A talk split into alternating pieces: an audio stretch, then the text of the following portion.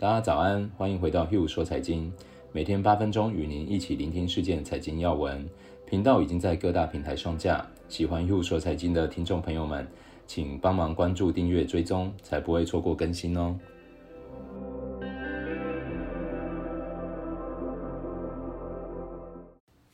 大家早安，我是 Hugh，今天是十一月二十号，星期五。先大家看一下昨天的欧美股市状况。昨天美国股市科技股带领美国股市走高，居家概念防疫股策略吸引力上升，因为投资者权衡更严格疫情防控措施对经济成长的影响，与未来几个月疫苗开始广泛供应的前景有想象。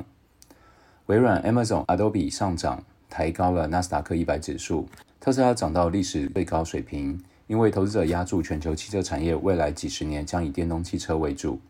世界上许多疫情肆虐，公共卫生体系濒临崩溃。国际货币基金组织周四发布的报告指出了疫苗方面取得进展，但也表示资产价格高企，显示实体经济与金融稳定面临的潜在威胁之间存在脱钩。昨天标准普尔五百指数上涨零点四个 percent，收在三千五百八十一点；道琼工业指数上涨零点二个 percent，收在两万九千四百八十三点；纳斯达克综合指数上涨零点九个 percent，收在一万一千九百零四点。昨天欧洲股市从九个月的高点回落，投资者权衡疫情歧视和最近疫苗乐观刺激的涨幅。Stocks 欧洲六百指数下跌零点八个 percent，主要是矿业、旅游和休闲股领跌。中概股部分，昨天纽约梅隆银行中国 ADR 指数上涨一点六个 percent，比较特别的个股像欢聚集团是上涨了十六点九个 percent，收在八十六点一一，收复了周三的部分失地。欢聚时代在昨天反驳了浑水的指控，称这家卖空机构的报告满是错误，证明其对这个热门行业的无知。哔哩哔哩昨天上涨二十二点二个 percent，为史上最大涨幅，收在五十八点四六，创历史新高。主要是因为该公司周三报告说，第三季度的营收和第四季营收预期均高于分析师预估。再来是中国的电动汽车类，小鹏汽车、蔚来汽车和理想汽车昨天都大涨，都创下历史新高。还有一家比较特别，是中国化妆品公司易千控股，在纽约证交所挂牌，都在十八点四，上涨了七十五个 percent。那阿里巴巴终止了连八天的跌势，昨天收高上涨一点六个 percent。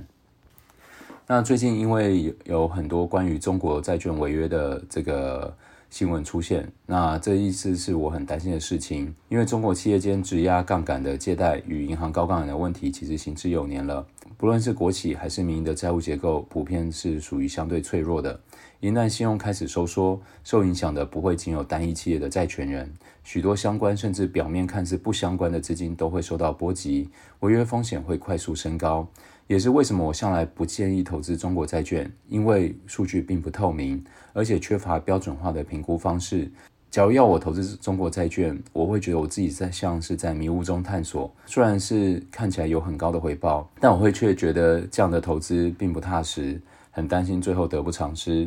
中国债券只是一个显而易见的例子，实际上这种令人无奈的投资经验比比皆是。但是还是有很多人捧着钱要买这些类型的产品，让自己的资产空耗了好多年都没有赚到钱。而我录 Hugh 说财经的 Podcast 本意就是希望分享给大家我所相信的理念，避免这样的遗憾重复发生。为此我也想了很久，是什么原因造成投资人持续做出当下自己觉得很不错的决策，最后却没有赚到钱？归纳两个主要的原因。来一一说明给大家听。如果听完感觉就被说中的听众朋友们，请花一点时间重新整理，找到正确的协助，制定更好的投资规划。我相信这永远不嫌晚。第一点，我认为是商品知识的不足，而不小心让自己承担了超乎自己想象的风险。通常来说，投资人对于商品并不会有足够的认知，因此忽略了风险，最后就会让自己看起来是像从一堆商品挑选收益率最高的买。但实际上，这些商品的风险差距可能非常的大。以这次中国违约潮首当其冲的华晨汽车为例，华晨汽车是中国的国有大型企业集团，旗下有三家汽车上市公司，曾经是中国百大企业之一，也是 BMW 在中国的合资伙伴，共同拥有华晨宝马这个品牌。讲到这里，大家是不是可以想一下，有国有企业，旗下有三家上市公司，中国百大 B N W 合资，听完这些名号。如果这时候有人告诉你说，这家公司的债券收益率每年会有十五个 percent，过去的你，你会不会觉得想要买呢？这是中国债券一直以来的问题，它有非常亮丽的外表，加上超高的收益率，总会让人不禁心想：难道这就是传说中白吃的午餐吗？难道金融机构都放着这些好东西不买，就会让我分一杯羹吗？我想肯定不是，只是我们看不到背后的问题。既然华晨汽车已经债务违约了，我就不花时间讨论它的财务数据，反而我们一起来看看大家都看得到的信用评等。昨天我有提到，一个标准化的信用评等能够帮助我们做投资决策，衡量风险利益有没有失衡。而标普、穆迪等信评机构是经过仔细分析调查结果，是相当具有市场参考性的。他们会将企业从最高评级的 Triple A 开始，往下风险慢慢增加，依序是 Double A、A、Triple B，而到 Triple B 为止。债券都会被认为是投资等级，是相对安全的。而再往下，从 Double B、B、Triple C 甚至更低，统称为非投资等级、高收益或者垃圾债券。这类的债券违约风险是越来越高的。那么华晨汽车是属于哪一级呢？华晨汽车并没有获得标普或穆迪的信用评级，这非常常发生在中国的债券。因为通常是因为资料并不透明，甚至不提供，或者是错综复杂的财务结构，例如国有企业，让这些机构难以判断它的风险到底背后有多大，那就不能轻易给予评级，避免误导。有趣的是，只有一家名为大公国际资信评估的机构给出了评级。这家大公信评是中国国内的信评机构，而当初他给华晨汽车 Triple A。我去查了一下，它的 Triple A 一样代表是最高信评，这是什么概念呢？如果应用到标普或者穆迪，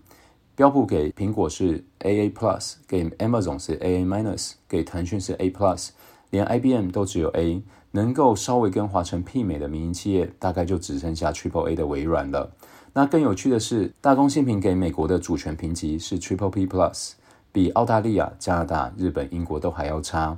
而美国同级的 BBB Plus 是西班牙。说到这里，我想这个评级大家会感觉到有稍微的偏颇了吧？但也就是因为这样，在华晨一个比一个厉害的名号中，硬是多了一个 Triple A，但是收益比同等级的债券却高了十个 percent 不止。投资人稍微不注意就血本无归，这件事情是非常可能发生在任何人身上的。第二点就是，投资人选择投资金融商品的时候。往往是一个销售方销售金融商品给投资人，这个风险其实并不难以查证，但为什么还是一直在发生？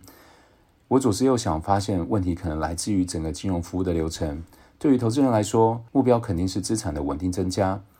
而这需要正确的投资规划，减少风险，增加收益。也就是说，需要买到好的金融商品。但是毕竟市场上金融商品实在太多了，花样百出，各种各样铺天盖地的广告。一般人，我相信都会专注在自己的本业，没有那么多的时间去找到底什么样的商品适合自己，或者是什么样的商品是对的 timing 点，所以需要交给专业或者是看起来专业的人。而通常为了寻求方便，最后就会交给 sales。